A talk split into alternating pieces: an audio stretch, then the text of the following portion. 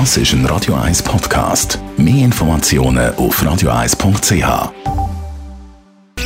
Sprechstunde auf Radio 1, präsentiert von der Dr. Andres Apotheke Stadtlaufen. Pflanzliches Wissen aus der eigenen Produktion bei Sportverletzungen, Blasenentzündung und Energiemangel. Das Thema Affenpocken ist medial nicht mehr ganz so präsent. Seit Anfang September flacht die Kurve von der Ansteckung mit Affenpocken in der Schweiz ab. Ein Trend, den man sonst kann beobachten Und gleich kommt dann auch in der Schweiz die Impfung zum Einsatz gegen die Affenpocken.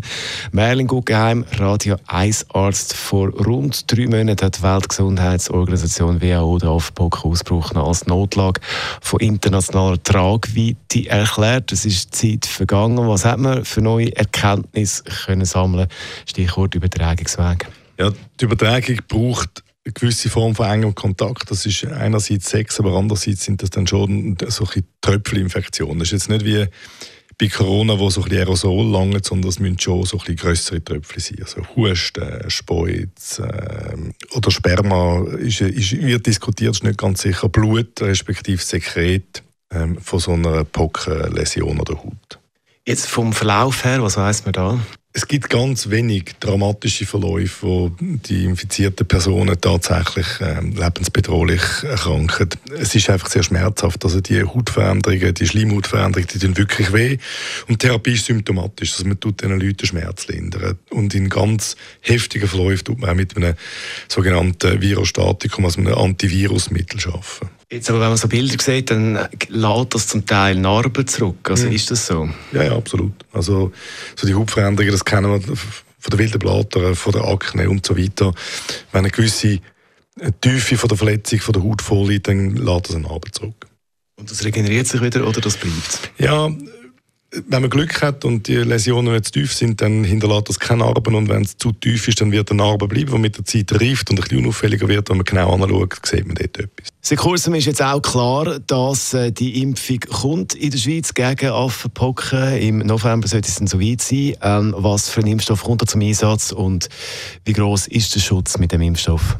Ja, das ist eigentlich ein, ein alter Impfstoff, wenn man so will, gegen Pocken, wo man davon ausgeht, dass etwa 85% Impfschutz bietet gegen die Affenpocken. Jetzt, äh, viele haben noch eine Pockenimpfung mhm. gemacht. Bringt die auch etwas oder eher nicht? Ja, interessanterweise geht man davon aus, dass Leute, die sind jetzt eigentlich alle über 50 so wie ich, ähm, wo so in den 70er äh, und frühen 80er noch gegen Pocken geimpft worden sind, dass die eigentlich einen guten Schutz haben vor wenigstens so ein bisschen heftigen, schmerzhaften Verläufen. Und das ist noch ganz interessant. Es gibt eine gewisse Verwandtschaft zwischen diesen Pockenviren. Du möchtest noch grundsätzlich etwas sagen? Ähm, was mich gestört hat an dem Diskurs, war, äh, man hat viel über äh, den Umstand geredet, dass das etwas ist, wo, wo überproportional viele schwule Männer haben. Das ist am Anfang beim HIV auch der Fall gewesen. Und irgendwann ist dann in dieser Thematik vergessen gegangen, dass relativ rasch sich die Heterosexuellen viel mehr mit HIV infiziert haben als mit Affenpocken. Das ist nicht eine Erkrankung von, äh, von schwulen Männern. Äh, die tritt dort ein bisschen mehr auf, weil die Netzwerke einfach ein bisschen enger sind, das wissen wir. Aber das ist also ein bisschen gut, das ist eine Erkrankung, die faktisch mit der sexuellen Orientierung per se nichts zu tun hat. Die kann uns, kann, kann uns alle treffen. Merlin Guggenheim war es, Radio 1 Arzt. Sprechstunde Gesundheit mit vielen Themen. Das ist ein Radio 1 Podcast. Mehr Informationen auf radio1.ch.